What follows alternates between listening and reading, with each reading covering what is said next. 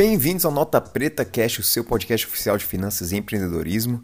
E se você em algum momento já se sentiu um pouco sobrecarregado em pensar na sua vida e também nos seus investimentos, esse episódio é feito para você. Eu sei que às vezes é complicado, a gente quer investir, quer o melhor, quer buscar uma rentabilidade, mas tem tanta correria, às vezes você tem filhos, é, tem o seu trabalho. E como que você poderia então, de alguma maneira, é, terceirizar esse trabalho. Então, hoje a gente vai conversar com alguém que vai te explicar como você pode fazer isso e com segurança. Vamos lá para o nosso episódio? Roda a vinheta.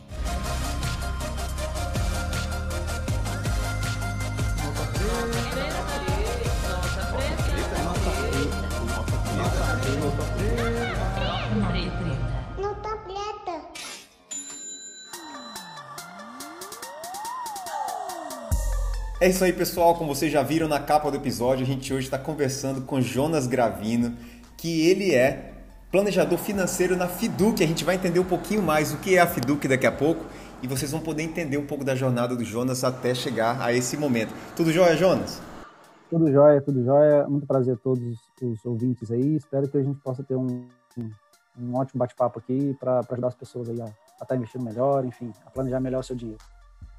Perfeito, Jonas, legal. A gente vai poder conversar um pouquinho sobre a, o sistema que vocês utilizam, a maneira como vocês enxergam os investimentos. Uh, mas antes da gente passar para isso, antes de passarmos para os investimentos, eu sei que todo mundo gosta dessa parte, é, a gente queria te conhecer um pouquinho mais. Então, eu começaria o seguinte: é, quem que é o Jonas? Antes de começar nos investimentos, o pessoal te, te conhecer um pouquinho aí. Daqui a pouco a gente faz umas perguntas aí de como foi esse seu início no, no universo dos investimentos. Tá, vamos lá, cara. Antes de, antes de tudo, eu acho que o Jonas é pai de dois. Eu tenho, eu tenho uma filhinha é, de um ano e oito meses. Tenho outro que tá vindo a caminho aí, não nasceu ainda, mas já tá no, no último trimestre. Tá para nascer em, em, final de julho. É, cara, sou cristão, é, gosto de um de, de, de, dar uma velejada. Eu moro no litoral brasileiro, né? Então eu, eu, a gente tem um grupo de amigos aqui que a gente, a gente gosta de, de dar um passeio, gosta de futebol. É, e é isso, cara. Minha vida, como no, mais se resume é isso. Sou casado com a Kesslin, uma, uma mulher espetacular que me ajuda, me apoia em tudo que, tipo, toda a transição de carreira que eu tenho, toda a mudança, todo todo desafio que eu topo, ela ela tá ali comigo. Então, resumindo aí para todo mundo é, é mais ou menos isso. Isso faz toda a diferença, com certeza. aí pessoal, você que está solteiro aí, escuta esse, esse detalhe do Jonas aí, já fica a primeira dica em educação, né? Alguém que te apoie, talvez às vezes coloca o pé da gente no chão, mas faz a diferença alguém que te apoie nos seus desafios e às vezes quando você quer fazer uma loucura, né? É, muito bom. Mas você falou que mora no litoral financeiro, que parte do Brasil aí? É, moro em Vitória, no Espírito Santo. É, é uma capital maravilhosa. Não sei se você já, já esteve por aqui, não? Já conheci, mas faz tempo, faz tempo que eu não visito Vitória, uh, gosto demais da, da, região. Vitória é demais, cara. Vitória, a cidade é uma cidade limpa, é, é uma cidade que não se preocupa muito em fazer muita propaganda. Eu acho que ela está satisfeita com, com, os habitantes que tem, não, não, não, se preocupa muito em trazer muita gente, mas então acaba não estando muito aí nas mídias, às vezes de uma maneira negativa, as mídias acabam passando uma certa violência daqui, que tem em todos os lugares, é, é, é fato. Mas, mas, cara, é uma cidade maravilhosa demais. É, temos vistas aqui incríveis. A gente tem montanha que faz um frio, a gente tem praia. É, é, cara, eu sou apaixonado por esse lugar. Perfeito, já aproveito essa deixa para te perguntar. Você escolheu uh, estar aí ou foi uma questão de profissional, é, de você, da sua esposa, na vida, te levou até, até a região? É, foi mais ou menos isso mesmo. Eu, tava, eu, eu fiz engenharia, cursei engenharia é, numa faculdade interior de Campinas, lá no NASP. É, fiz engenharia civil lá. É, aí, no final do ano, eu recebi uma proposta para vir para cá. Eu já namorava a, a Kesslin desde, desde março, abril. Aí já havíamos combinado assim, olha, vai chegar final do ano, pode ser que eu receba uma proposta daqui de São Paulo mesmo, ou, ou daí do estado. Se eu for por aí, a gente tem grande chance de, de seguir, mas se não, vai ficar difícil para gente. Eu fui bem, bem, bem sincero com ela assim.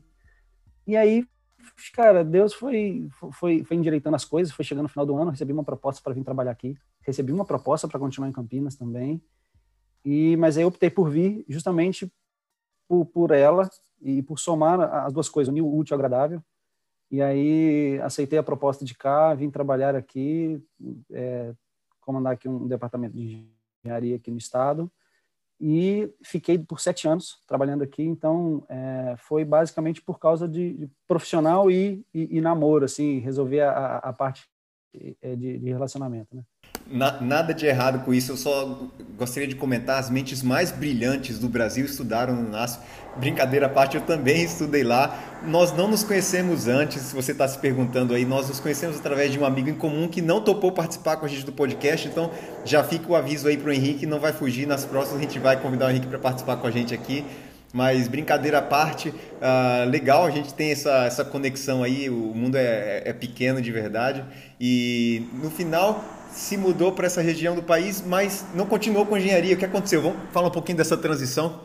Cara, vamos lá. É, quando eu entrei é, para fazer o curso de engenharia, foi um pouco é, influenciado assim por é, pelos meus principais meus melhores amigos é, estudavam no NASP. É, eu fazia engenharia de produção em Juiz de Fora, que é minha terra natal, onde eu nasci, cresci, e tinha muita vontade de estudar no internato. minto, vamos voltar um pouquinho. No início eu nunca quis estudar no internato, mas aí por conta dessa influência dos amigos, daí sim é, me veio a vontade de, de, estudar no internato. Falei, cara, eu vou para lá e, e, e, a, a faculdade mais próxima que tinha da engenharia de produção era engenharia civil. Eu falei, então eu vou fazer engenharia civil. É, estudei, é, gostei do, do, curso, é um ótimo, um excelente curso. É, gosto da profissão também. É, porém, eu, eu acabei percebendo na engenharia civil que ela não me brilhava tanto os olhos. Tinha uma certa, entra num, num, outro fator também, questão de estabilidade. Eu acho é, muito cíclica essa essa essa área. O mercado. Né? Então, os engenheiros civis eles têm aí um período é, de contrato muito curto. É, então, assim, a gente entra para uma obra e basicamente a gente no final daquela obra a gente não sabe se a gente vai ter um emprego ou não. Vai terminar aquela obra, vai depender da construtora, vai depender lá da incorporadora. Se tiver outras obras, a gente vai, se não tiver, o, o contrato é encerrado e a gente fica assim, e aí, vamos ter que correr atrás. Então, essa insegurança não, não, não foi muito legal. É, acabou que, que eu fui desanimando um pouco da, da engenharia, fui, acabou que o, o meu olho não foi brilhando mais para isso. Falei, cara, não é isso que eu quero fazer para o resto da vida. Eu, eu, vou te interromper aqui um pouco, Jonas. É, eu acho que o pessoal conseguiu entender aí um pouco do motivo que você está saindo da engenharia, mas você comentou que estudou no internato e muita gente talvez está perguntando o que, que é isso. É, era, você era padre?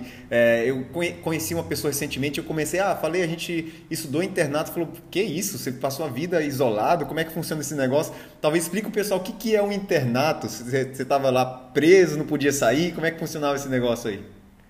Ah, vamos lá. Eu sou um pouco suspeito para falar, eu poucas palavras, porque, porque a minha esposa ela, ela briga comigo, porque quando eu falo de internato, quando eu falo do NASP, é, até o meu humor muda, porque, cara, foram os, a, até o casamento com a minha esposa, vamos colocar assim, uhum. até o casamento com a minha esposa, foram os melhores anos da minha vida.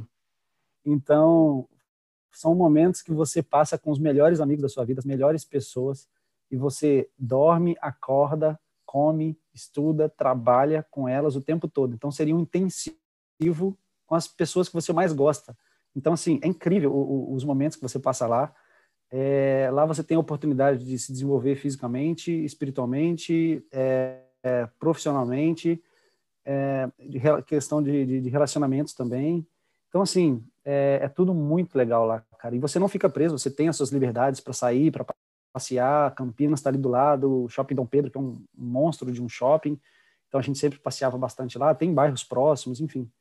É, então, assim, eu gosto muito, não é questão de, de, não ficar preso, não fica nada disso. Muito bom, pessoal. Só para deixar claro, então, é, você tem um dormitório dentro da universidade. Ali existe um, todo um sistema criado para cuidar dos alunos aí, muito legal. Então, legal. Você estava aí na profissão, percebeu que não era, não brilhava o seu olho, como você comentou. É, e aí? E aí, como é que você decidiu entrar agora para o mercado financeiro? Então, é, na verdade, quem me levantou essa bola foi um grande amigo meu. É, ele, assim que eu estava migrando, eu estava para sair da empresa que, que eu trabalhava, e ele perguntou assim, Jonas, o que você gosta? O que a gente gosta de fazer? Porque ele também está pensando em mudar. Então, ele virou para mim e perguntou, eu falei, o que a gente mais gosta de... Eu falei com ele, falei, cara, o que eu mais gosto de falar é falar sobre investimento. Eu falo o dia inteiro sobre isso eu, eu não vejo a hora passar se, se me der livros e livros para poder estar tá lendo, que eu tenho a minha biblioteca atrás, então eu leio sobre investimentos o tempo todo e, e gosto muito disso. E, cara, por que não, né? Tipo, não está tarde, com 31 anos. cara, vamos começar, não tem problema nenhum com isso. E, e foi assim, assim que assim nasceu oficialmente, né? Eu já investi algum tempo, é, desde 2014 eu, eu investia já por conta própria, e mas agora oficialmente mesmo tirei certificação, enfim. E aí eu entrei de vez mesmo com cabeça, com os dois pés, vamos falar assim. E eu tenho uma grande dúvida. É, eu gosto muito do mercado também. A gente começou o podcast há quase um ano, a gente está quase completando um ano, né? Mas eu tenho bem menos tempo que você nessa área aí. É, e muitas pessoas elas se questionam. Hoje se fala muito na profissão aí do, do momento, né? Profissão de mercado financeiro. Existem é, várias áreas dentro do mercado financeiro, né? Ah, como que você decidiu por estar onde você está? Pela oportunidade de trabalho? Ou você primeiro focou, não é isso que eu quero fazer, é esse tipo de certificação, é nesse ramo da educação financeira que eu quero trabalhar, ou do mercado financeiro? Ou foi mais porque, não, realmente tinha uma oportunidade de trabalho, então eu vou me moldar um pouco ao que existe aqui? É, vamos lá. É, eu sempre gostei da área de educação financeira. Sempre vi o Brasil como, assim, nós temos um gap enorme frente a outros países é, desenvolvidos aí, que estão anos à nossa frente, então, eu olho para o Brasil e vejo que é um caminho muito longo a ser percorrido. Então, é, a área da educação, eu sempre fui uma pessoa que fui elogiado por causa da minha didática. Eu sempre gostei muito de explicar as coisas, as pessoas entendem o que eu falo. Cara, eu sei que eu tenho aptidão nessa área. Então, beleza, já era uma coisa que eu tinha. Então, eu tenho uma amiga que também cursou engenharia comigo, é, começou a ir para essa área também da educação, de, de, de planejamento financeiro com, com clientes, e ela é apaixonada com, com a área que ela trabalha. E aí eu fui pegando dicas, ela falou, cara, é realmente uma área muito legal. E a partir daí tirei a certificação para isso e, e a partir daí a gente foi buscando oportunidades. E a gente encontrou é, uma oportunidade na Fiduc, é, me candidatei para a oportunidade, o meu mentor me entrevistou, apesar de eu não ter experiência, porque eu estava recém migrando, migrado de carreira, né? E, e, ele gostou muito de mim, ele falou, cara, vou te dar uma oportunidade, a gente vai começar um trabalho. E a partir daí eu fui gostando muito da linha, de, com a filosofia de investimentos deles. E então, assim, eu creio que é, foi um pouco necessidade e eu também meio que fui agraciado aí de ter encontrado uma filosofia que batesse com, com a minha própria filosofia de investimentos. Falei, cara, porque assim, eu trabalho muito com a parte comercial dentro também. Tipo, eu tenho a parte de planejamento financeiro, mas eu preciso também ir atrás dos clientes claro. e, uhum. fazer essa busca. Uhum. Só que eu nunca gostei de, de vender um produto que você não acredite, né? Exatamente, uhum. exatamente, que eu não acredite. Então, assim, se eu precisasse fazer isso, é, eu tinha uma tia que trabalhava com em bancos e ela já tinha levantado isso para mim, falou, cara, não dá para, ela saiu justamente por isso, cansou e eu falei, cara, eu não aguento mais trabalhar disso, fazendo isso. Então, eu falei, cara, se for trabalhar em alguma coisa na área comercial, é, eu preciso trabalhar em algo que eu acredite. Então, acabou que eu caí na, eu, eu posso dizer assim, na, na empresa certa, no, no, com a filosofia certa, porque hoje eu acredito que eu faço e eu acho que, que é uma filosofia muito correta de investimento, sim. Muito legal. Antes a gente continuar um pouquinho falando da sua trajetória agora com a Fiduc, o, o sistema de educação financeira e de investimento de vocês, Vamos voltar só mais um pontinho aqui e a gente já segue agora, daqui a pouco acelerando aí. Você começou a investir em 2014, é, um bom tempo aí. É, conta um pouquinho para a gente dessa trajetória, o que, que você passou, os aprendizados aí investindo por conta própria, né? como que foi esse momento iniciando em 2014, o que estava acontecendo aí no ambiente, talvez uma das, das coisas, onde você perdeu dinheiro, conta para a gente um pouco aí. Cara, já perdi um pouquinho de dinheiro, viu? É, eu sou, assim, eu sou uma pessoa bem arrojada nos investimentos. Eu sou uma pessoa 100% renda variável e, e, sempre acreditei nisso. E eu comecei a investir em opções binárias, cara. Não sei se você nunca ouviu falar disso. Cara, eu vou te dizer que é, eu comecei a investir através de opções binárias também. Eu sei que isso é um pesadelo hoje, muita gente fala mal, mas foi parte da nossa história, né? Foi aí que a gente começou a aprender, né? E aí? É, não tem vergonha de falar. Na verdade, eu falo como um alerta também, cara. Não acredite muito em essas coisas de ganho fácil. É, uhum. O seminário é aposta total. Você ia lá, Sim. você escolhia se o valor do ativo lá ia subir ou se ele ia cair depois de um período de tempo. Uhum. Então, assim, era loteria, loteria pura. Exato. Então, eu fui, eu fui trilhando um caminho inversamente proporcional ao longo do tempo. Então, uhum. nesses sete anos que eu estou investindo, foi assim, partiu lá de, de opções binárias, aí de opções binárias eu migrei para day trade, aí que, que, que ainda é uma, uma especulação e, e é algo muito é, você precisa passar o tempo acompanhar o tempo todo ali o monitor é, esse nosso amigo em comum, ele, ele faz isso, né? O Henrique, ele está fazendo isso. Sim, sim. Algo muito intenso também que hoje é, faz com que muitas pessoas que não se preparam percam dinheiro. Né? A gente sempre fala isso daqui. Não existe problema nenhum day trade, da liquidez ao mercado. Existem muitas pessoas que ganham muito dinheiro com isso. O problema é que muitas pessoas acham que vão ficar ricos de uma hora para outra e fazem sem estudar, sem se preparar. Como você falou, é algo intenso, né? Fazem como se fosse, ah, ao mesmo tempo que eu estou fazendo a minha profissão, vou fazer uma operaçãozinha aqui nessa hora que você perde dinheiro, né?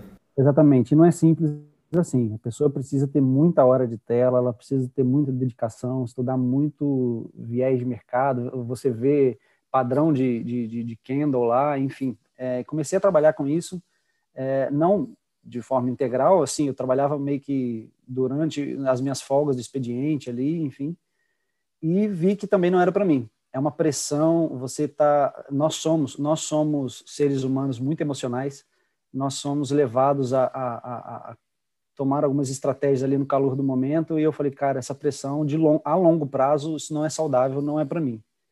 É, existem muitas pessoas, e eu as admiro por isso, porque elas conseguem ser frias a ponto de, de, de, de analisar a situação e, e, seguir a estratégia. Eu não tenho essa, é, essa frieza. Então eu percebi, não é para mim.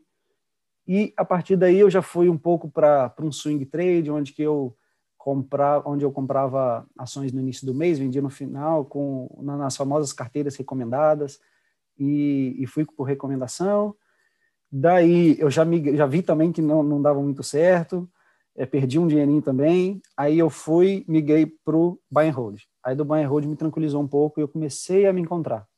Dali eu fiz um curso muito legal é, com um cara que eu acredito que em buy and hold é um dos que tem a melhor filosofia e eu fiz o curso com ele e falei, cara, é bem fundamentalista. Você pega ali o balanço da empresa, analisa é, lucratividade, caixa, capex, dívida, ou seja, você, avalia todo o balanço patrimonial da empresa ali, todo o balanço dela, uhum. e você começa a, a, a, selecionar né, as empresas boas das ruins, daí ali você compra sem medo, seu trabalho duro você fez antes, Sim. você investe e esquece, a não ser que haja alguma mudança muito, muito grande, na diretoria, na filosofia de, de investimento da empresa, de trabalho da empresa, você não precisa se preocupar, você vai colher isso lá daqui a vários anos.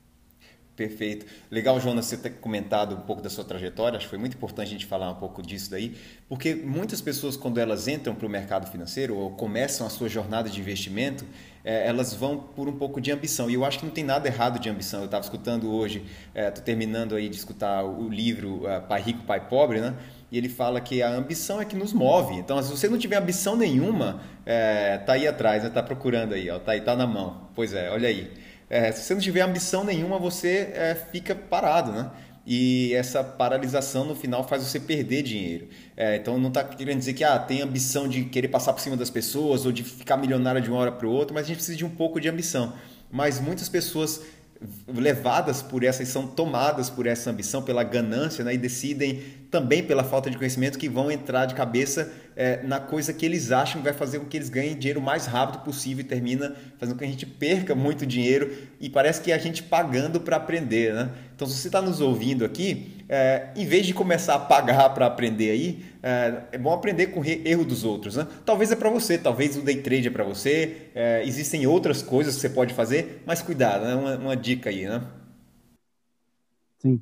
É, é para a questão de day trade, o que eu tenho para poder falar é se você vai é, arriscar nesse, nesse mercado, entra pequeno, entra com os dois pés atrás, passa um tempo é, apenas com, com dinheiro virtual lá, o dinheiro fictício lá, é, fazendo testes. É, ainda assim, não acho que você está bom o suficiente, porque quando entra o seu dinheiro na jogada, muda muita coisa, porque entra a sua emoção. Quando você está investindo com dinheiro que não existe, é, é muito mais fácil. Então, a partir do momento que você realmente coloca o seu dinheiro, o seu esforço, fruto de outro trabalho que você passou um mês trabalhando, um mês trabalhando, é, muda um pouco a situação, o cenário. Então, assim, mesmo que você sinta confiança, comece com muito pouquinho. É, assim, se exponha uma porcentagem muito pequena da sua carteira, do, do seu capital. É, é, para que aquilo, se, se você quebrar aquela carteira, se você ficar sem aquele dinheiro, isso não vai te atrapalhar com suas finanças pessoais, não Perfeito. vai te atrapalhar e não vai te colocar em dívidas e tudo mais, entendeu? Legal, pessoal. Então, acho que ficou o alerta. A gente está contando um pouquinho da história do Jonas aí. Muitas pessoas começam assim porque a gente quer. É normal isso. O ser humano acho que quer assim, né? Quero ganhar dinheiro. Escutou, olha, investimento é para ganhar dinheiro. Então, o que, que eu posso fazer? Eu vou, vou entrar para o mercado de opções. Então, é, daqui a pouco torrar, vai ter a estratégia do pozinho e você termina perdendo muito dinheiro. Legal, a gente falou talvez de algumas coisas que vocês têm que tomar cuidado. Ah, tá aí a dica. É, se precisar, retorne e escuta de novo a dica do Jonas. Mas agora, Jonas, pessoal quer fazer de maneira correta. Eu decidi que eu quero começar a investir, é, eu já me organizei, existe tudo aquilo que a gente sempre fala, né? criar reserva de emergência, se preparar, existe um preparo psicológico, é, uma organização financeira que é muito além de simplesmente comprar uma ação. É, existe um modelo que vocês seguem, né? Uh, o que, que é uh, o produto que vocês uh, entregam na Fiduc? O que, que você trabalha? Conta um pouquinho para o pessoal essa parte para a gente começar a falar disso daí. Tá, vamos lá. O modelo fiduciário se diferencia é, basicamente é, no alinhamento de interesses que é, a gestora tem com o cliente que e que nós planejadores financeiros temos com o cliente. Então, é, se, se, o modelo fiduciário ele tem esse alinhamento de interesse, então nós temos um outro modelo que tem um conflito de interesse e aí basicamente é, é o principal diferencial da Fiduc. É, nós sabemos que nós temos é, basicamente três objetivos, né? os objetivos de curto prazo, de médio prazo e de longo prazo. É, Para cada objetivo, é, existe um investimento é, ideal, então não existe um único investimento ideal, igual muitos prometem aí, como a solução do momento, e, e não, não é assim que funciona, né? É, então, para cada objetivo, nós temos um investimento ideal. Então, é, se existe, se a gente parte desse princípio, nós, antes de qualquer indicação, antes da pessoa ir buscar num banco, numa corretora, em qualquer empresa, qual é o investimento ideal, é, ela precisa fazer uma análise junto com alguém capacitado para isso, para poder avaliar é, qual, quais são os investimentos ideais e como fazer essa diversificação da carteira para ela, tá? Então a gente parte desse, dessa primeira premissa é, e de que se nós é, nós não é, deixa eu pensar uma maneira legal de falar isso, nós não, é, nós reconhecemos que ninguém é excepcionalmente bom em tudo. Então, nós devemos focar naquilo que nós é, fazemos de melhor e terceirizar aquilo que nós não controlamos para quem realmente entende daquilo, que é, no caso, as rentabilidades dos investimentos. Então, é, se eu, se a minha fonte principal de renda não é o mercado financeiro em si, é muito difícil para que eu é, consiga é, é, montar uma carteira muito bem diversificada, é, a ponto de me expor é, aos riscos de acordo com os meus objetivos, a minha tolerância ao risco, obtendo a melhor rentabilidade para isso. Então, nós acreditamos que essa parte quem deve fazer são gestores profissionais que acompanham o mercado é, o tempo todo, que pode que, que tenha capacidade e uma equipe para isso, para se antecipar ao mercado. E, e, com isso a gente tira um peso enorme das nossas costas, que é de acompanhar o mercado, de saber para onde o mercado está indo. E, e, a gente sabe que rentabilidade a gente não a gente não consegue controlar. Quem, quem dá isso para a gente é o mercado. Então, é, e com isso a gente tirando esse peso a gente consegue ter mais tempo para o nosso objetivo mesmo, que é que é o nosso empreendimento, o nosso trabalho, aquilo que a gente nasceu, a nossa vocação, aquilo que a gente é bom e aquilo que realmente nos remunera e, e nos permite fazer aportes cada vez maiores. É, então, a nossa filosofia é essa: você foca no seu trabalho, é, se preocupe em, em, em manter o seu, é, o seu planejamento financeiro pessoal em dia é, e terceiriza essa parte de rentabilidade para uma equipe de gestores profissionais. E ali sim, eles conseguem é, montar o melhor fundo, as melhores estratégias para oferecer para o cliente, entendeu? Perfeito. Então, é, eu, eu, quero só uh, tentar agora aqui trazer um pouquinho para o nosso ouvinte. O Jonas comentou algo muito interessante. Né? Uh, cada pessoa tem o seu uh, tolerância ao risco e isso é, fique tranquilo, a sua não vai ser igual a de ninguém. Isso é o grande risco de você escutar alguém falando na internet, compre tal ativo ou invista de tal maneira e você seguir aquela recomendação, você não sabe a tolerância do risco, não sabe o prazo daquela pessoa. É, existem muitas diferenças entre você e qualquer outro ser humano. Então, é, ficou claro essa parte aí. Depois você comentou em objetivos, e eu acho que isso muita gente também não entende, né?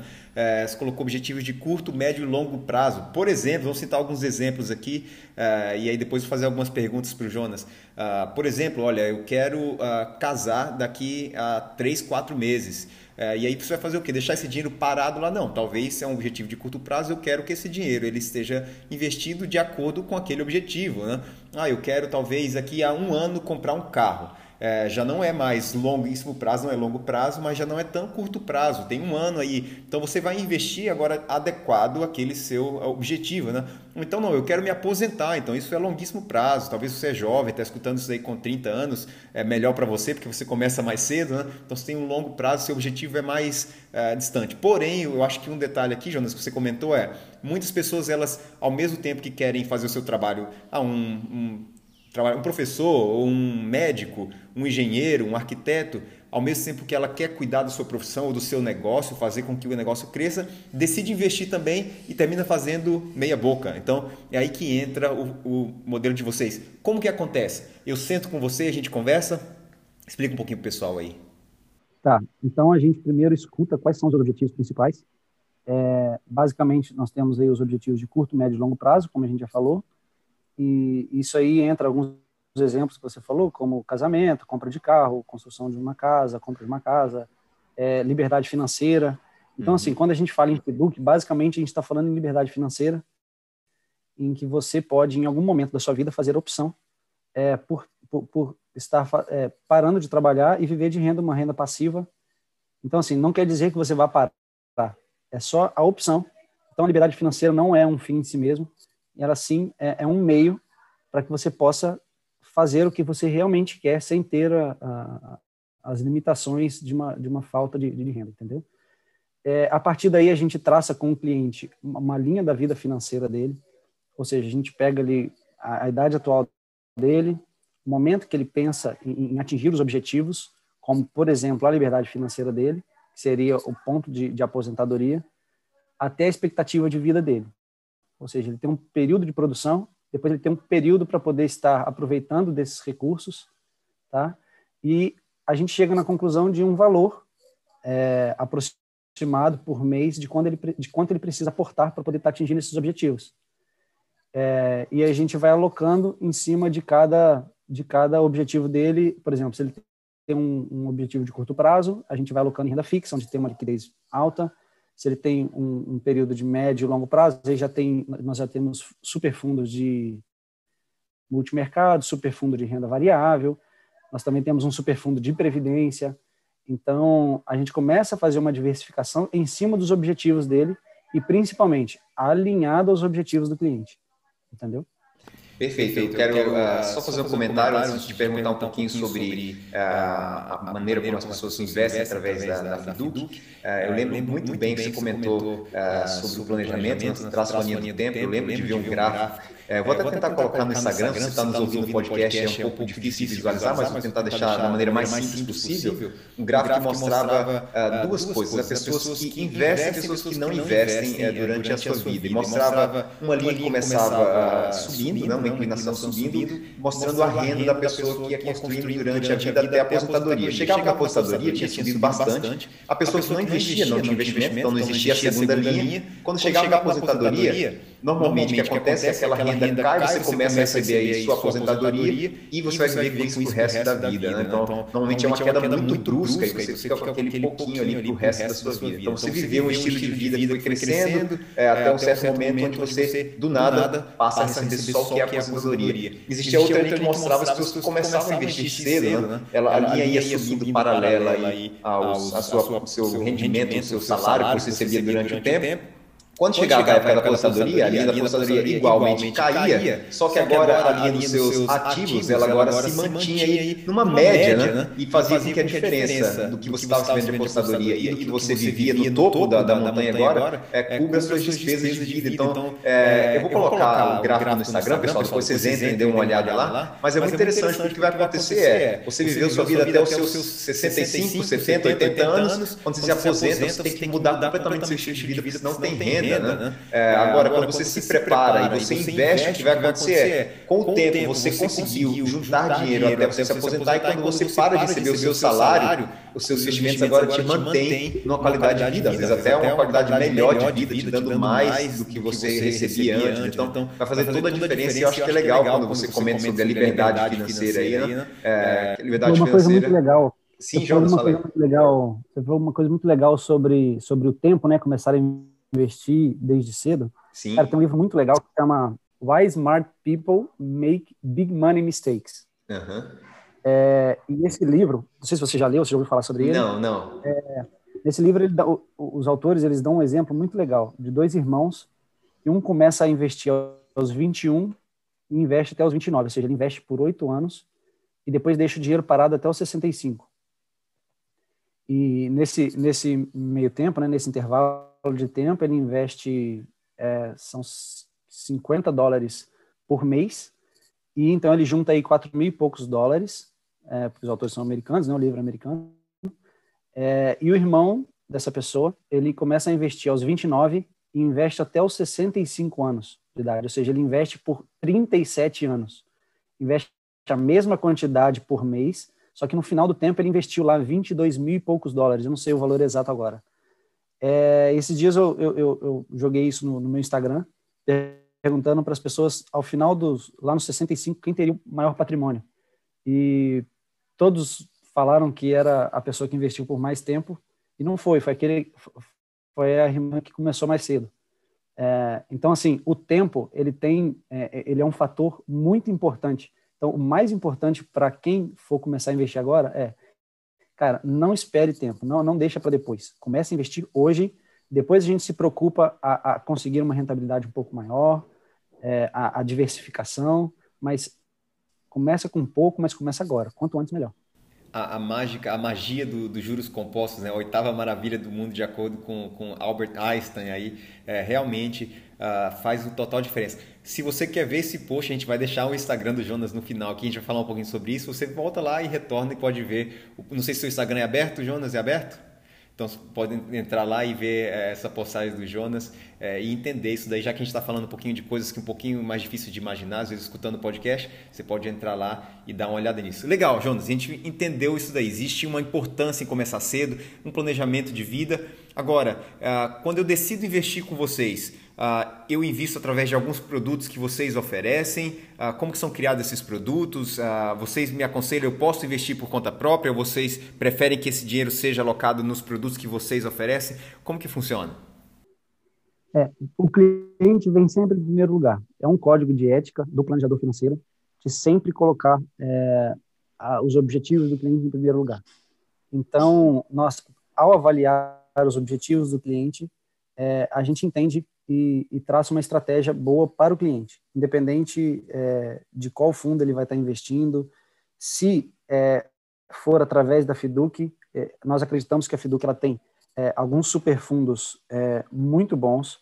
É, os gestores, eles, nós temos gestores contratados pela Fiduc que, que, que tem uma, uma gestão profissional ativa, ou seja, eles acompanham e fazem mudanças é, diariamente nos fundos de acordo com a movimentação do mercado. É, então, assim, nós, os nossos superfundos têm performado muito bem. A Fiduc, ela não é, não é característica nossa é, vender um, um, produto em cima de, de rentabilidade passada. Tá? A nossa estratégia é muito em cima do serviço que os planejadores financeiros prestam para o cliente. Então, é, é, mais uma prestação de serviço ao invés de uma venda de produto. E, e é uma outra diferença que nós temos para os outros modelos que nós temos no mercado. É, os outros modelos, se, se, a gente quer investir em alguma coisa, a gente procura aí é, algum gerente de banco ou algum agente autônomo de investimento. Nada contra essas pessoas, tá? É, é, nós temos apenas uma, uma diferença de filosofia no, no, modo de investir, a qual a gente acredita que seja melhor. É, então, assim, é, até um tempo atrás nós não tínhamos esse modelo disponível aqui no Brasil. Apenas quem tinha esse modelo disponível no Brasil eram as famílias muito ricas, as famílias muito milionárias aí que é, contratavam as family offices, as famosas family offices, para poder gerir e fazer a gestão do patrimônio delas. E é exatamente isso que a gente oferece agora para quem ainda não é um milionário, para quem ainda tem uma renda baixa. Então, é, com o volume que a Fiduc tem, nós temos acesso a esses fundos é, que antes apenas as famílias milionárias tinham. E, e a partir daí, é, todo mundo pode ter acesso a, a esse superfundo de renda fixa, multimercado, de, de, de renda variável. É, ela está agora lançando um novo superfundo de, de offshore, que investimento lá fora, enfim. É, então, a gente faz isso. A gente sabe que qualquer investimento, a gente, é, qualquer liberdade financeira, na verdade, ela passa por três principais pilares, que é a quantidade de aporte que a pessoa tem, a, a capacidade de poupança dela e o volume de aporte que ela aporta todos os meses, a rentabilidade em si e o tempo. O tempo. O aporte eu controlo. O aporte eu tenho capacidade de controlar, né? É, eu me organizo financeiramente, consigo uma renda extra, enfim, e isso eu tenho controle. É, o tempo eu controlo também, não 100%, mas eu posso decidir começar a investir a partir de hoje ou investir só daqui a 10 anos. Então eu tenho essa escolha. Eu não posso voltar no, tempo, né? Claro, mas eu, a partir de hoje eu tenho esse controle. E a rentabilidade eu não controlo. Quem controla isso é o mercado. Então, a filosofia da Fiduc é essa: você focar naquilo que você controla e aquilo que você não controla, você entrega na mão de gestores profissionais. Uhum. Perfeito, muito legal. É, aproveitando aí, duas situações. O que vocês acompanham, no, se eu chegar hoje é, e quiser o serviço da Fiduc, vocês vão prestar o serviço mostrando somente os produtos de investimento ou existe um acompanhamento um pouco de vida? É, por exemplo, uh, olha, vamos criar talvez uh, um, um seguro de vida para você, caso você venha faltar, para seu familiar ter alguma segurança. É, vocês tem um custo muito alto quando a gente morre, muitas pessoas não percebem isso. Né? Detalhes assim, é mais uma maneira de investir ou vocês também têm esse acompanhamento? E a outra dúvida, já deixando, acho que é fácil de responder, é: existe um valor mínimo se alguém quiser, através uh, da Fiduc, é, contratar o serviço de vocês? Tá, vamos lá. É, são duas perguntas, né? A primeira é relacionado a, a, aos ao serviço no, isso ao serviço no geral né? se é mais um, um investimento ou vocês têm um acompanhamento mais geral não, nós como planejadores financeiros, a gente precisa levar, a, é, atender ao cliente como um todo, né? Então, o pilar de investimento é apenas um dos pilares de toda a, a vida da pessoa. Então, um deles é o pilar de investimento, mas somado a isso, nós temos ali o pilar de riscos, né? É, que a gente precisa fazer uma gestão de riscos da pessoa, saber a quais riscos ela está exposta. É, a gente costuma fazer seguro de carro, mas a maioria das pessoas não tem um seguro de vida. É, é um exemplo clássico, né? É, nós temos também é, análise tributária, então nós prestamos esse serviço para a pessoa para saber se ela está pagando o mínimo de imposto possível, é, tudo dentro da, da legislação, tudo dentro da lei certinho. Mas tem muita pessoa, tem muita gente que acaba perdendo um pouco é, por estar deixando de lado esse pilar importante é, e talvez se aproveitar de algumas de algumas é, de alguns benefícios de, que, que o governo te dá te oferece, como, por exemplo, fazer uma previdência privada por, via do, por meio do PGBL. Então, para alguns casos em específico, é vantajoso, para outros não vai ser, mas tem muita gente que tem uma renda tributável alta, é, tem um, um, planejamento, uns objetivos de longo prazo, então nós temos um fundo também próprio para a previdência privada, enfim. É, também fazemos também um plano de sucessão, um plano sucessório para a pessoa. Então, tem muita gente que, que acaba deixando isso de lado mas chega no fim da vida, os filhos não têm acesso a alguns, é, algum patrimônio dos pais, porque às vezes não consegue pagar o imposto que precisa ser pago para poder estar tá recebendo bem. um imóvel, enfim, exatamente, uhum. algum bem. Uhum. Então, é, tem, tem toda uma análise que é feita além do pilar de investimentos. Muito bom. Legal demais, pessoal. Se você ouviu, é, eu, eu, acho que vale a pena você voltar e pegar alguns pontos do que o Jonas mencionou. É, isso são serviços que eles oferecem se existe mais.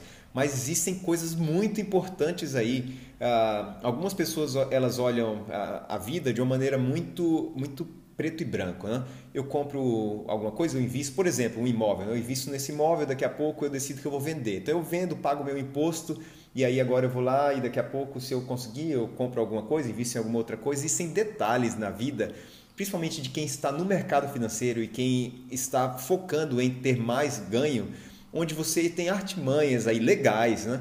é, fiscais para que você consiga é, aumentar os seus ganhos. Então, por exemplo, o Jonas mencionou de maneira rápida, mas eu lembro que é um ensinamento, como eu comentei com vocês, estou escutando aí é, o Pai Rico, Pai Pobre, um dos ensinamentos do livro, onde ele menciona, por exemplo, no Brasil, se você vender um imóvel e o lucro do seu imóvel ficar para o seu bolso, você tem que pagar o imposto de renda aí em cima disso daí. Se você, por acaso, utilizar esse lucro para comprar um outro imóvel dentro de um período de tempo, existem maneiras onde agora você não vai pagar o imposto. Você pode reutilizar, comprar outro imóvel, aluguel mais caro, alguma coisa assim. Então, é, são detalhes onde os ricos se diferenciam das pessoas que às vezes vivem essa vida preto e branco. E talvez você não vai conseguir entender isso daí se você começar a estudar agora. Quando você procura um profissional como o pessoal da Fiduc, como o Jonas está mencionando, o que ele vai fazer é olhar a sua vida por completo, né, como ele acabou de mencionar, quais são os âmbitos da sua vida onde a gente pode potencializar é, os ganhos. Isso daí faz toda a diferença. Então, é para isso que Nota Preta existe, para te ajudar a potencializar a sua vida financeira e alcançar liberdade financeira. É o que a gente quer no final das vidas. Né? Se você não quer ter liberdade financeira, você está perdendo tempo ouvindo esse podcast, deveria buscar outra coisa. Se você quer alcançar objetivos, talvez ter mais tempo com a sua família, se aposentar mais cedo, ter liberdade de sair do seu trabalho para fazer alguma coisa, é para isso que a gente está aqui, para te ajudar. E, como o Jonas comentou, se você não consegue fazer isso enquanto você estuda sobre contabilidade, sobre os, a parte fiscal do Brasil, é, melhor maneira de investir, buscar rentabilidade que não está é, no nosso controle, né? para isso existem os profissionais, como o pessoal da Fiduc, não é isso, Jonas? Quer ver uma, quer ver uma ideia mais? É, uma dica de ouro agora que vai a Nota Preta vai, vai, lá. vai estar tá fazendo, os ouvintes vai dar agora. Ó. Presta atenção. É, você comentou aí na parte de imóveis, é, se você compra um imóvel e utiliza o valor do imóvel, enfim, dentro de um período de tempo. Mas se, se ultrapassar esse valor, enfim, agora vai uma outra dica.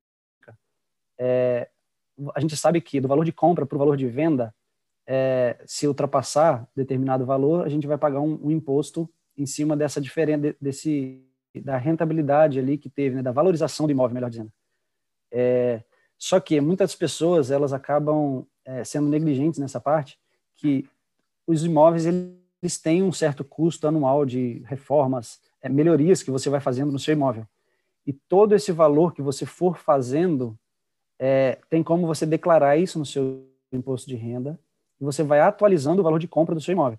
Então, lá no final, quando você vender o imóvel, o valor de compra vai estar atualizado, vai ser menor essa diferença e você vai pagar um menor imposto em cima dessa valorização do seu imóvel.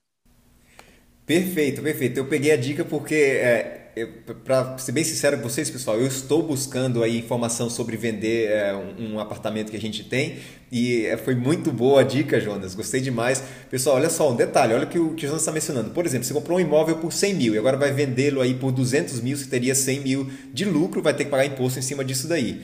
Se você, a cada ano que você tem o seu imóvel, você for atualizando qualquer tipo de é, melhoria no apartamento, né? ah, gastei 5 mil, gastei mais 10 mil, 15 mil, no final você só vai pagar o imposto em cima do lucro. Então, se você for aumentando o que foi o seu custo com o imóvel, que era 100 mil, agora passar a ser 150 mil, por mais que você não pagou mais pelo mesmo apartamento, são melhorias que você fez, você vai pagar o imposto agora somente sobre o lucro dos 50 mil, correto?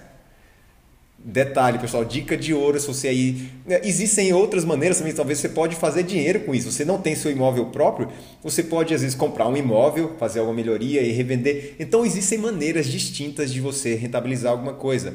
Não estou falando para todo mundo virar aqui agora é, vendedor de imóvel, mas esse é, é o detalhe. Eu acho que aí existe a questão onde a gente simplesmente vive no preto e branco, como eu comentei aqui, e esquece que existem maneiras simples de cuidar do seu dinheiro, algo tão precioso. Você trabalhou, se esforçou por tanto tempo e aí simplesmente você é, negligencia essa parte, né? A gente simplesmente deixa de lado algo tão importante como os nossos recursos aí, né?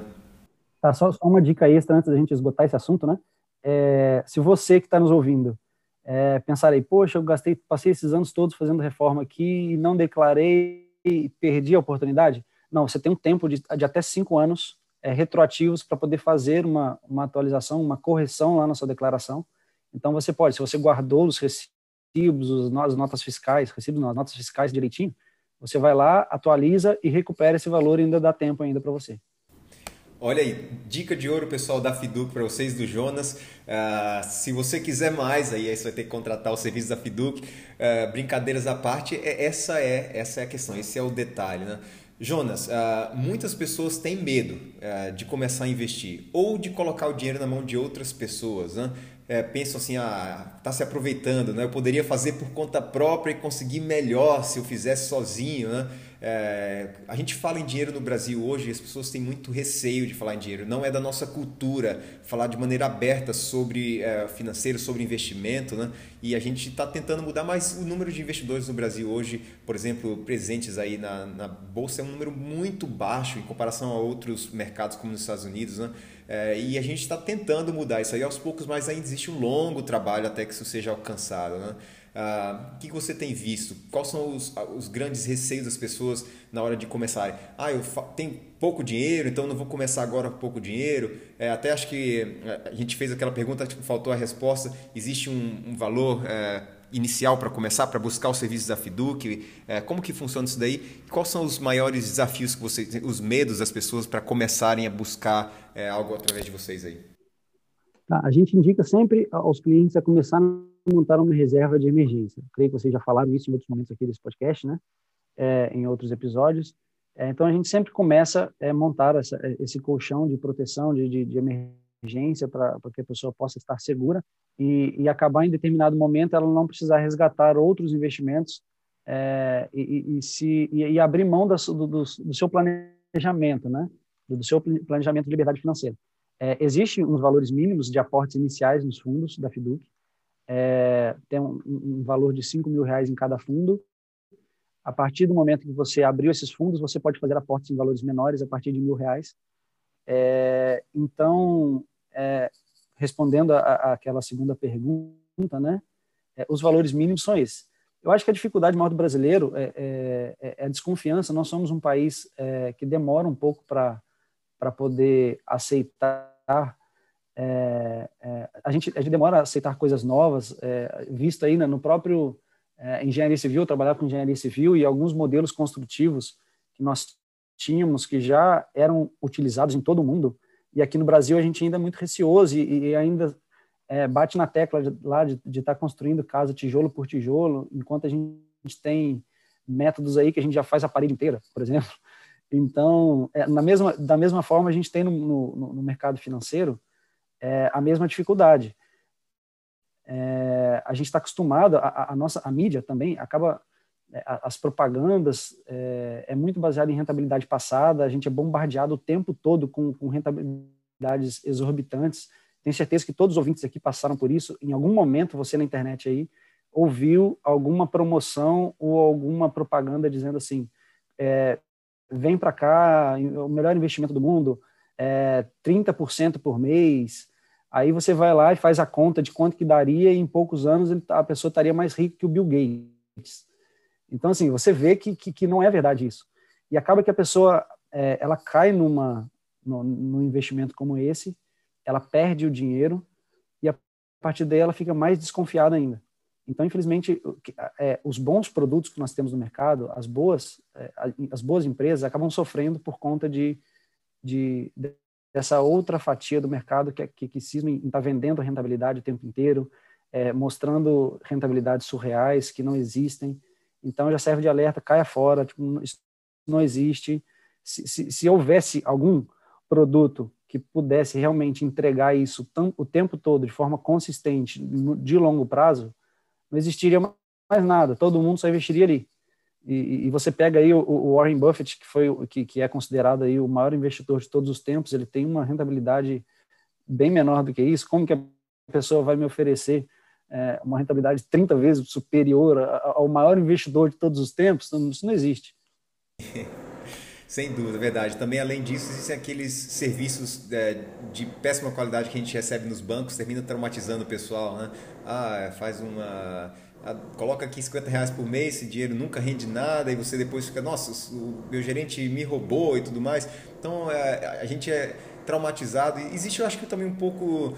É, o brasileiro parece que tem não sei, nós somos um pouco lentos a, a, a, aceitar essa mudança, como você falou, e quando a gente fala em investimento, é como se, quase que a gente não quer, né? É, existe muita informação de qualidade disponível aí. Hoje tem tudo, YouTube, você pode abrir o YouTube, existe muita coisa. Filtrar é difícil, eu assumo que filtrar às vezes é difícil. Né? Você tem tanta gente ruim também colocando conteúdo é, aí nas redes sociais e, e é, a gente vê muito isso acontecer, é, apostas em, em, jogos de futebol, é tá muito comum isso agora, né? quase um cassino. Cassino é proibido no Brasil, mas esse tipo de coisa é liberado. Então, isso termina atrapalhando. As pessoas, alguns terminam se decepcionando com esse tipo de investimento e decidem que todo o resto é ruim.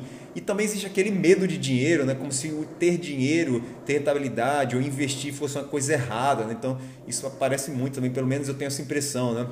Mas, pessoal, é, a intenção não é simplesmente você, quando deixa seu dinheiro parado no banco ali, é, você está perdendo dinheiro. Né? E quando você coloca em uma rentabilidade ruim, ou um CDB, alguma coisa assim, você também está perdendo dinheiro, deixando de ganhar dinheiro. Né? Então, não é porque você tem um investimento. Uh, por mais que ele seja é, ruim ali, que você está deixando aí de, ah, nossa, não, eu não estou sendo ganancioso, eu não estou sendo capitalista, existe muito isso, né?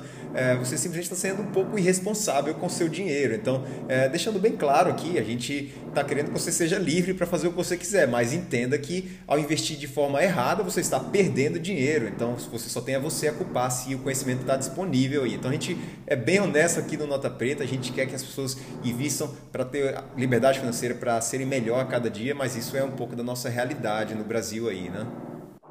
Beleza. Quer ver, um, quer ver um, um, risco que as pessoas às vezes deixam de lado, que é o risco inflação. É, muitos produtos, quando são oferecidos é, é, por influencers é, ou gerente de banco ou, ou qualquer outro meio, é, eles não levam em consideração a inflação. Então você olha lá 3, 4, 5%, é, você fica super satisfeito com isso. Por exemplo, o famoso 100% do CDI é, você está super satisfeito lá com aquele investimento, você olha lá na sua carteira lá e todos os dias tem um pouquinho mais, então você colocou 100 reais, amanhã tem 100 reais e um centavo. Você, opa, que legal. É, só que você ignora o fator inflação, que, que hoje no Brasil está batendo aí os seus 6 e pouco, 6, alguma coisa por cento ao ano.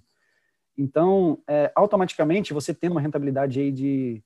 É, ontem o Copom subiu a taxa de juros, né? Subiu aí de 2,75 para 3,5, mas é, você, tem, você tendo uma inflação de 6,2 nos últimos 12 meses, é, você automaticamente você perde em poder de compra aí 3, alguma coisinha por cento.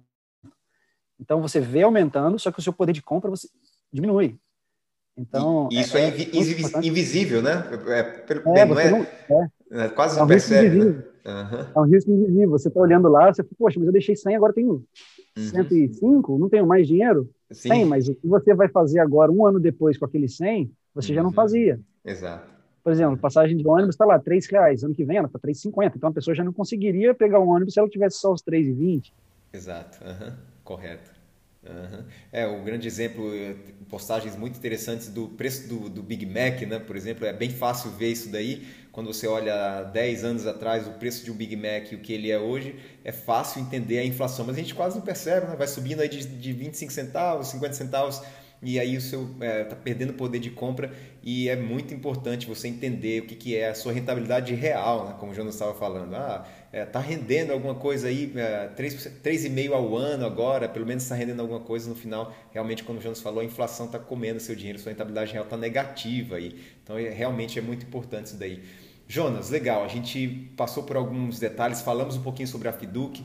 É, o que, que você talvez tem, a gente está chegando ao nosso final aqui, tem de dica uma dica de ouro é, para finalizar. Talvez a gente deixou de tocar em algum ponto do que a Fiduc é importante. Você gostaria de comentar isso, pessoal? Seria agora o seu momento para a gente encerrar. O que, que você diria para o nosso ouvinte aí? Tá, vamos lá. É, conte com profissionais é, para poder cuidar do seu dinheiro. Não tente fazer isso sozinho. Os riscos que você é, está se expondo é, são maiores do que o potencial ganho que você teria se você estivesse investindo sozinho. Por exemplo, quando você está com um problema de saúde, você vai, você não tenta se resolver sozinho, você vai até um médico. Então, é, com, com, as finanças é a mesma coisa. A gente está falando aqui não de saúde física, mas de saúde financeira. Então, se você está tá pensando, você tem uma capacidade de poupança ou não tem, é, até mesmo, a gente não trabalha só com, com as pessoas que, que têm capacidade de poupança, endividados também. a gente ajuda as pessoas a, a, a renegociarem dívidas, a pensar uma nova forma de, de, resolver o problema. E a partir daí, a gente chega no zero a zero, para depois do zero a zero, a gente consegue uma capacidade de poupança e a gente vai aumentando essa capacidade de poupança. É, e mais importante, talvez, do que encontrar um profissional, procure um profissional que tenha alinhamento com os seus interesses, com os seus objetivos. Porque é, uma, um ponto que a gente não chegou a abordar, mas seria interessante, talvez, para finalizar, é que o modelo fiduciário ele não recebe qualquer tipo de comissionamento dos, dos fornecedores. Então, a gente sabe que nós temos o fornecedor do produto, nós temos o distribuidor do produto. E o distribuidor ele recebe uma, uma comissão em cima dos produtos que o fornecedor é, entregou para ele. Então, quando a gente vai em busca é, de investimentos, pelo modelo transacional que a gente chama, é, aquele, aquela pessoa que está distribuindo o produto para mim, ou seja, é, o gerente, o agente autônomo, enfim, é, automaticamente nasce um, um certo conflito de interesse aí, porque eles são comissionados em cima de um produto. Então, se ele recebe, por exemplo, meio por cento é, de um produto e 0,6 de outro, ele vai te indicar o 0,6. Ele, ele vai sempre te indicar aquele que está remunerando mais ele. Então, assim, quem que é o patrão? Não é você. Você não está no centro. Quem está no centro é, é a cadeia é, de, de, de, metas que, que você precisa bater e a pressão do seu chefe que está ali. Não, você precisa é, vender esse produto. Então, quando entra cliente lá, a primeira coisa que ele pensa, cara, eu preciso vender esse produto. E ele vai te, te direcionar para você estar tá acabando comprando aquele produto, entendeu? Acabar comprando aquele produto. E na Fiduc não acontece isso. É, existe o comissionamento, tá? Existe os fornecedores, eles entregam uma comissão, ou seja, os nossos gestores eles negociam as melhores taxas de comissão, porém 100% desse comissionamento nós devolvemos para os clientes. Isso aumenta a rentabilidade do cliente, mas mais do que isso, é, nós ficamos 100% alinhados com o objetivo do cliente. E agora, a partir disso, nós não temos agora mais a intenção de indicar o produto A ou o produto B para o cliente. A gente simplesmente entende qual é o objetivo dele e fala, para você a sua diversificação é essa. Os gestores montaram fundos especialmente pensando nesses objetivos. Então agora é só investir. Entendeu? Eu gosto muito da, da analogia de uma de, uma embreagem de um carro automático. É, quando você quer dirigir, você coloca lá no D, então é só uma marcha. E você a partir dali é só acelerar. Só que o motor daquilo lá existem centenas e centenas de peças e é o mercado é muito complexo, assim como é um motor de carro. Então, é, às vezes muitas pessoas têm medo de investir justamente por causa dessa complexidade, e é complexo mesmo. Só que se nós temos gestores especializados que cuidam dessa parte, eles fazem esse trabalho difícil de selecionar os melhores fundos, é, cabe a nós apenas no, focarmos naquilo que a gente tem controle, que são os nossos aportes, colocar no D ali e acelerar, entendeu? É bem mais simples. Só que se você se expor e falar, não, eu consigo investir sozinho, Aí você vai ter ali um motor de carro para poder é, montar, sendo que o seu, o seu, a sua principal vocação não é, você não é engenheiro mecânico para isso. Entendeu? Muito bom, muito bom. É isso aí, pessoal. Vocês conseguiram pegar a ideia principal do que o Jonas está falando. Jonas, muito obrigado. Você tem aí agora um minutinho. Fala suas redes sociais, pessoal, te acompanhar. A gente vai deixar aqui embaixo, mas comenta para todo mundo aí te acompanhar, seguir você, continuar pegando suas dicas arroba Jonas Gravino, você pode me encontrar no Instagram. É, lá eu posto coisas da minha vida, é, um pouquinho de planejamento financeiro, um pouquinho sobre a Fiduc, é, um pouquinho sobre o meu dia a dia. É, não sou um usuário tão ativo quanto eu gostaria, mas estou começando é, a partir desse ano é, a utilizar mais o Instagram. Mas se alguém tiver interesse em saber mais, pode me encontrar lá, me manda mensagem. Gente, vou adorar trocar uma ideia com vocês. Está ajudando em alguma necessidade especial da, de você, da sua família, de algum amigo que você conheça, que, cara, esse trabalho é, é, seria interessante para essa pessoa. Então, pode é, mandar esse link do, desse podcast para essa pessoa, para ele ouvir e estar tá procurando a gente.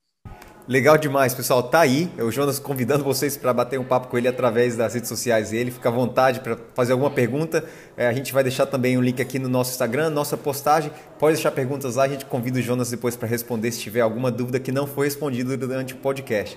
Pessoal, mais uma vez, muito obrigado por nos acompanhar. Jonas, obrigado por ter aceitado o convite, ter passado aí o conhecimento. Foi muito legal o nosso bate-papo. Muito obrigado, então, Elmer. Muito obrigado também ao podcast Nota Preta. É, nos vemos aí numa próxima oportunidade aí. Estou à disposição para a gente participar mais vezes.